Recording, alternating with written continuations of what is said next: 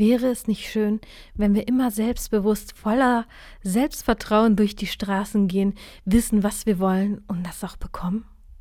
Wäre es nicht schön, innerlich ausgeglichen zu sein und dass dir nichts anhaben kann von außen, weil du weißt, was du wert bist, was für du für dich wert bist?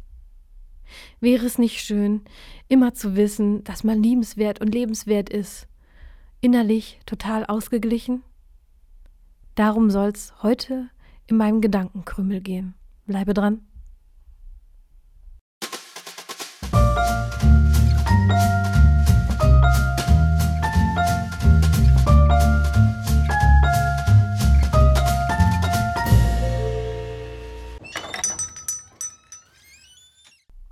Wäre es nicht schön, wenn wir immer selbstbewusst, voller Selbstvertrauen durch die Straßen gehen, wissen, was wir wollen und das auch bekommen? Wäre es nicht schön, innerlich ausgeglichen zu sein und dass dir nichts anhaben kann von außen, weil du weißt, was du wert bist, was für du für dich wert bist? Wäre es nicht schön, immer zu wissen, dass man liebenswert und lebenswert ist, innerlich total ausgeglichen? Darum soll's heute in meinem Gedankenkrümmel gehen. Bleibe dran.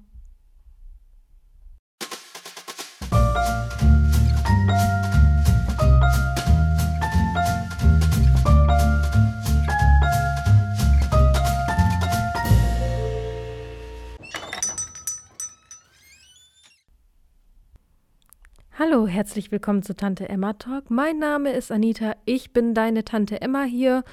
Ich bin gelernte Psychologin, Psychotherapeutin in Weiterbildung und ich stelle dir gerne mein Wissen hier zur Verfügung in dem Gedankenkrümel. Das ist ein Impulsvortrag, wo ich philosophische, gesellschaftliche, aber auch psychologische Themen an die Frau, an den Mann bringe. Und heute geht es um das Thema Selbstwert. Selbstwert zu haben ist wichtig, ist doch logisch, klar.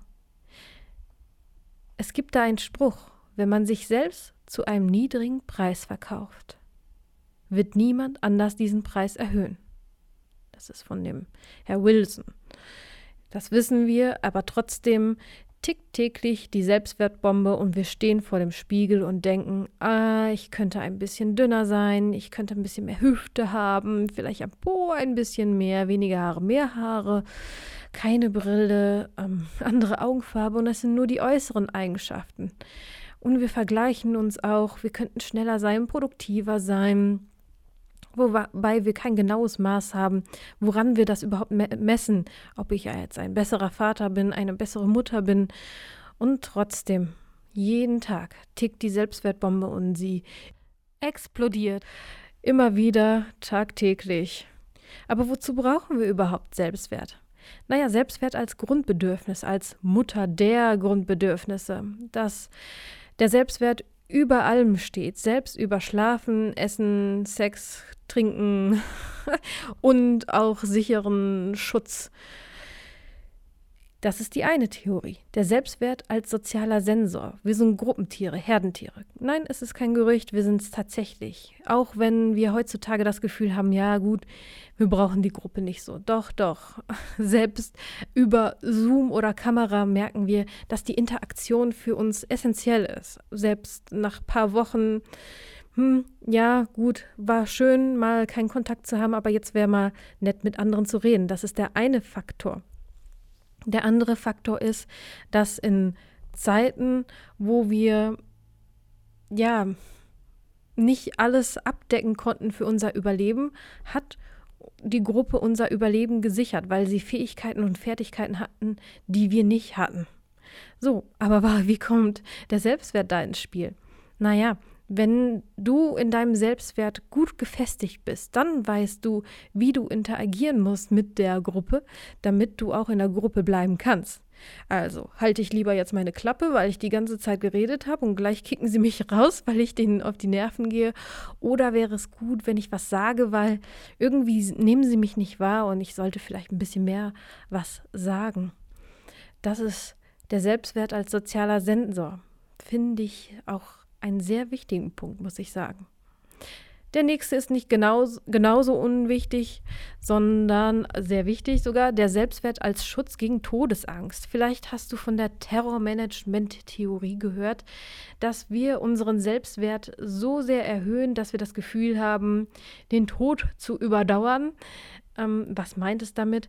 Dass ich so eine wichtige, einzigartige Person war, dass man mich so in Erinnerung behalten wird, dass selbst wenn ich tot bin, noch weiter in den Köpfen von den anderen lebe. Das nimmt einem natürlich die Angst vor dem Tod und man kann dem Tod auch besser begegnen. Der Selbstwert dient auch dazu, wenn man im Angesicht des Todes ist, dass man die Gruppenregeln und Normen auch weiter erhöht. Warum? Naja, wenn, selbst wenn ich nicht mehr lebe, dann sind die Regeln und Normen, die leben weiter über meinen Tod hinaus. Richter, die im Angesicht des Todes Urteile gefällt haben, haben wesentlich härtere Urteile gefällt als Richter, die nicht im Angesicht des Todes waren oder sich daran erinnert haben, dass sie sterblich sind.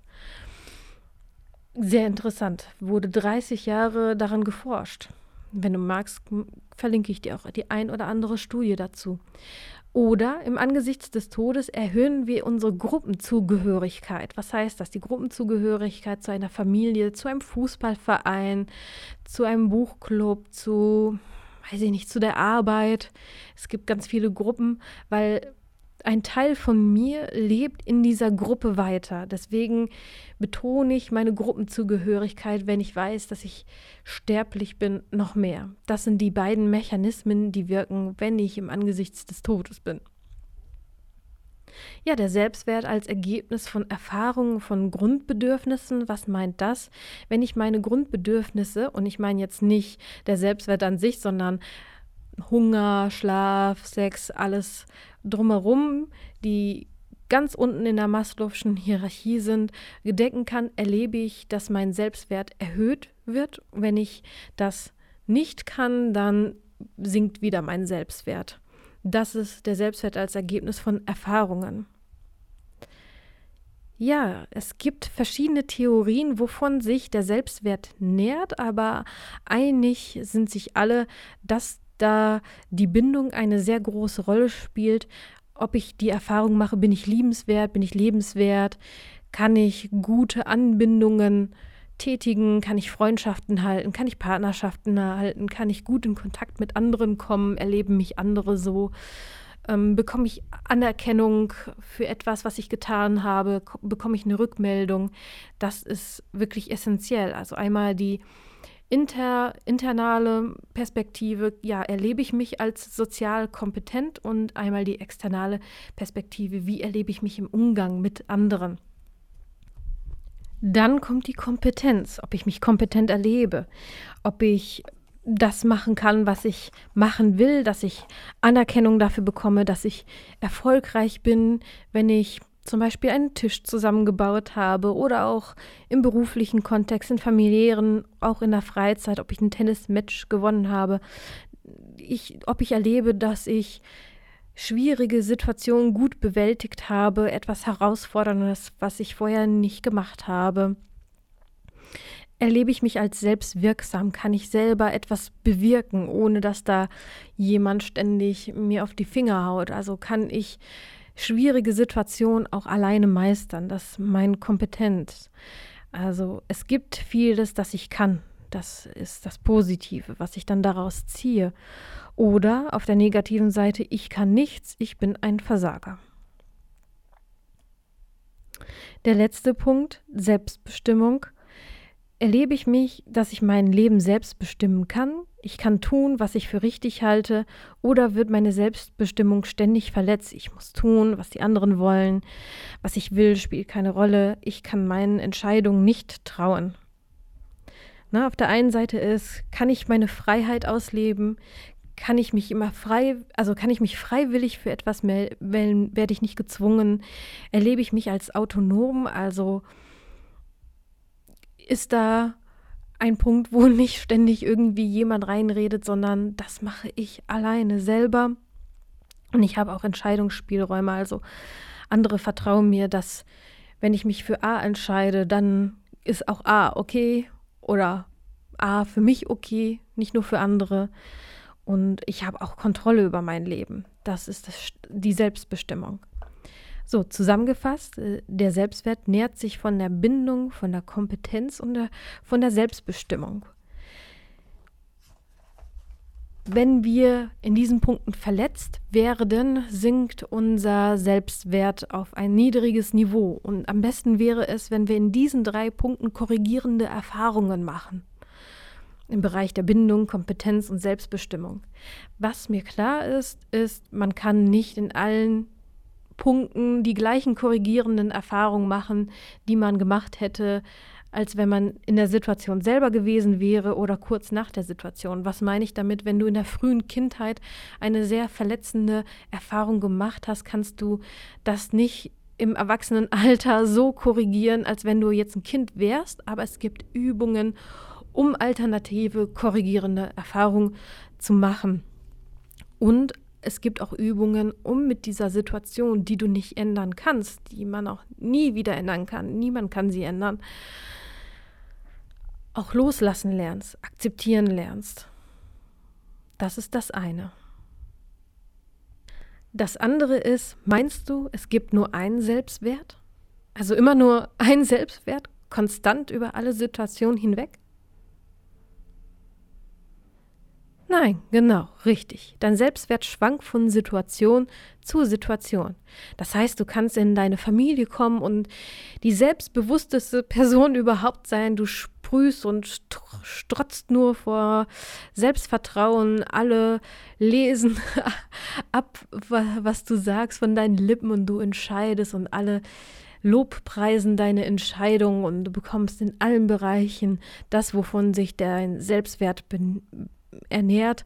Aber in einer anderen Situation, wenn du in den Beruf gehst, kann es sein, dass du dich ganz klein und mickrig fühlst und hoffst, dass niemand mitbekommt, dass du gar nicht kompetent genug bist. Und du kannst eigentlich keine Entscheidung treffen, ohne dass du den nächsthöheren fragen musst. Und Anerkennung bekommst du immer nur, wenn du super tolle Leistung gemacht hast. Und ja, das heißt, dein Selbstwert schwankt von Situation zu Situation. Da spielen drei Selbstbilder eine Rolle, nämlich das bin ich, das soll ich und das wunsch ich. Was ist das? Das bin ich ist so, wie du dich gerade erlebst. Das ist ein verzerrtes Bild von dir, was du in deiner frühen Kindheit entwickelt hast von dir und sich auch ein bisschen weiterentwickelt hat mit der Zeit und angepasst hat. Aber da sind tiefe Glaubenssätze drin, die sich in deiner Kindheit eingeprägt haben. Das soll ich, hm, ist so der innere Kritiker, der innere Antreiber, der sagt immer, wie du zu haben sollst, was du machen sollst du sollst schneller sein, du sollst besser sein. Setz dir auch Regeln und Normen, was passt, was gerade nicht passt.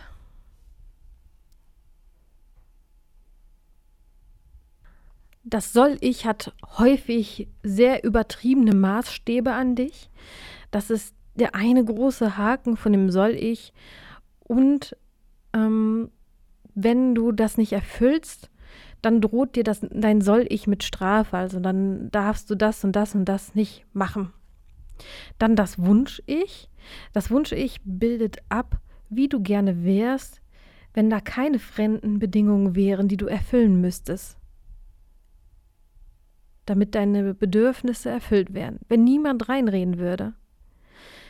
Und diese Wunschvorstellung kann von dem Bin ich und von dem Soll ich total abweichen.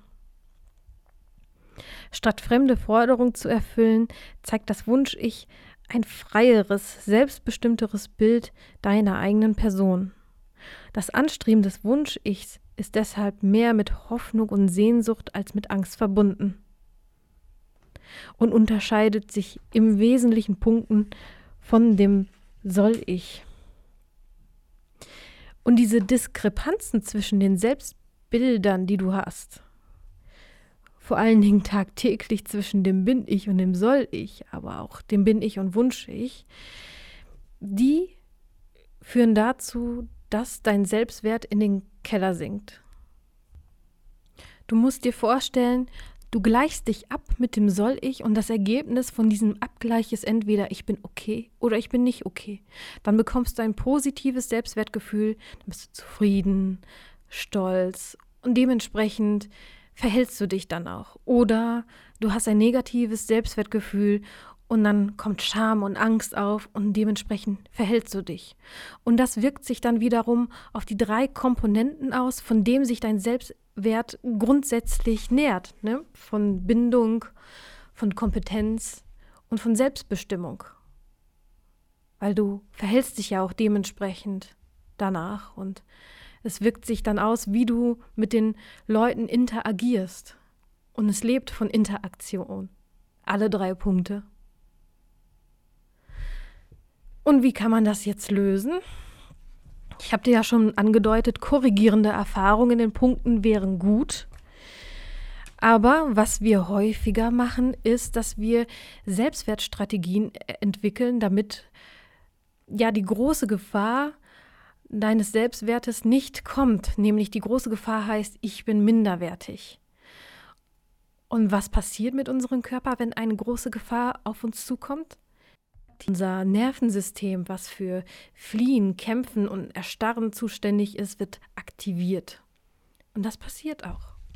In dem Kämpfen-Modus versuchen wir, unser Selbstwert zu erhöhen. Also wir versuchen jegliche Aufwertung aufzubringen, die wir aufbringen können. Hm, sei es durch ein ähm, so Material gesehen, durch bessere Kleidung, ein Haus, eine dicke, fette Rolex.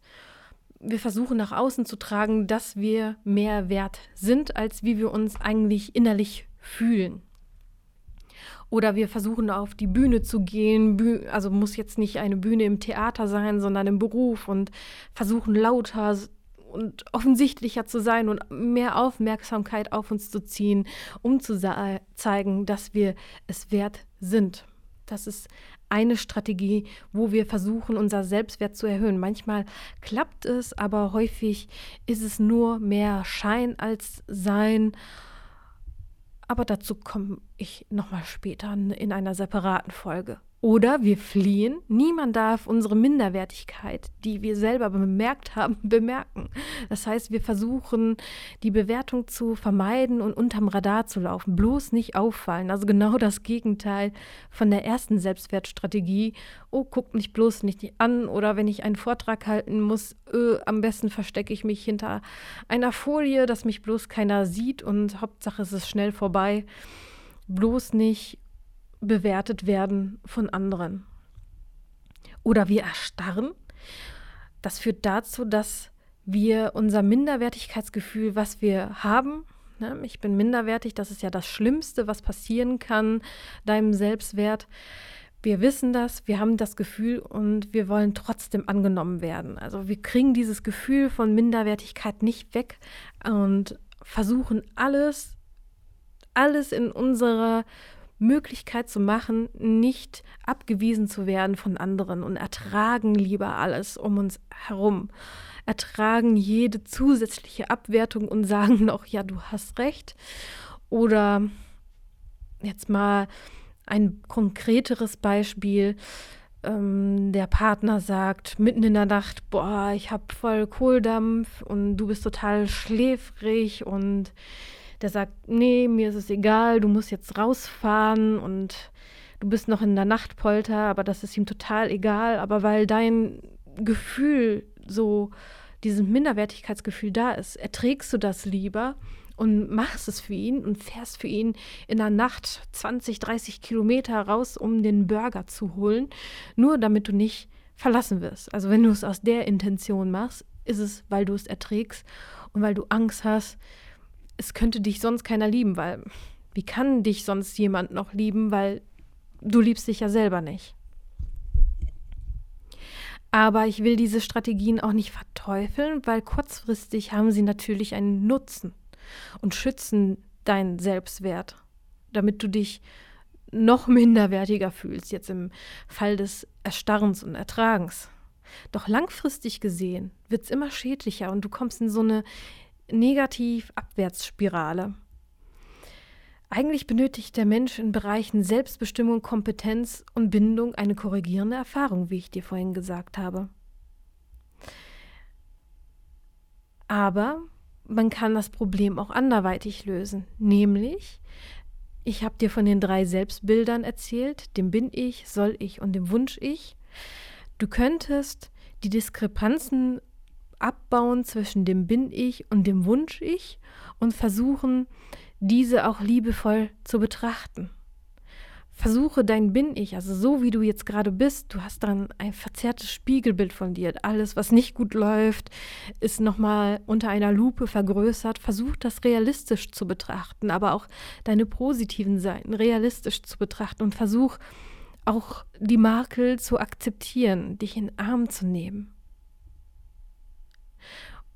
Und versuche unabhängig zu werden von dem soll ich. Versuche dein soll ich zu klären, abzuschwächen und auszusortieren. Das soll ich hat Regeln gesetzt, nicht aus Spaß, sondern damit du vorankommst, damit du deine Ziele auch erreichst, damit du da ankommst, wo du vielleicht gerade bist oder wo du gerne sein würdest. Also er will dich auch näher bringen an dem Wunsch ich. Aber vielleicht ist manches übertrieben und manche Glaubenssätze sind noch übrig geblieben aus einer früheren Zeit, die jetzt aber nicht mehr notwendig sind. Dann kannst du sagen, danke. Danke, liebes soll ich oder innerer Kritiker. Danke, dass du mir das gesagt hast. Danke, dass du mich vorangebracht hast. Aber jetzt brauche ich das nicht mehr. Jetzt ist es okay. Und versuche zu unterscheiden, was ist mein Soll ich und was ist überhaupt mein Wunsch ich. Und vielleicht kannst du dich stückweise, schrittweise an deinem Wunsch-Ich, wie du gerne sein möchtest, wenn keinerlei Einfluss wäre, annähern. Dazu gibt es verschiedene Übungen, aber das wird ein Thema einer anderen Folge sein. Ich wünsche dir alles Gute, dass du ein ausgeglicheneres Selbstwertsystem hast, aber sei beruhigt. Die Menschen, die nach außen hin jetzt selbst, selbstbewusst auftreten und du denkst, boah, die strotzen ja richtig vor Selbstvertrauen, selbst die, die haben auch Selbstwertprobleme mal. Jeder hat mal ein Auf und Ab. Du bist nicht alleine und glaube nicht, Du hast ja gehört, es gibt ja diese Selbstwertstrategie, nach außen so zu tun, als wäre man total selbstbewusst und innerlich fühlt man sich eigentlich ganz klein. Glaube nicht, dass du alleine bist. Und es ist Arbeit, ja, aber ich denke, man kann immer wieder für eine längere Zeit ein gutes Niveau erreichen. Wenn du noch mehr über Psychologie und Gesellschaft erfahren möchtest, abonniere doch einer meiner Social-Media-Kanäle, auch Instagram, da werde ich jetzt noch aktiver sein. Sei gespannt, was ich als nächstes vorhabe. Ich habe große, große Pläne. Ich will hier nicht zu viel verraten. Ähm, aber sei gewiss, es wird sehr spannend und auf jeden Fall wirst du sehr viel profitieren davon. Und wenn dir mein Podcast gefällt oder diese Folge gefallen hat, lass mir doch gerne eine Bewertung da oder gib mir gerne auf meinen Social Media Kanälen ein Feedback. Darüber würde ich mich sehr freuen. Bis dahin wünsche ich dir eine gute Zeit und ich freue mich auf dich, auf das nächste Mal. Deine Anita. Tschüss.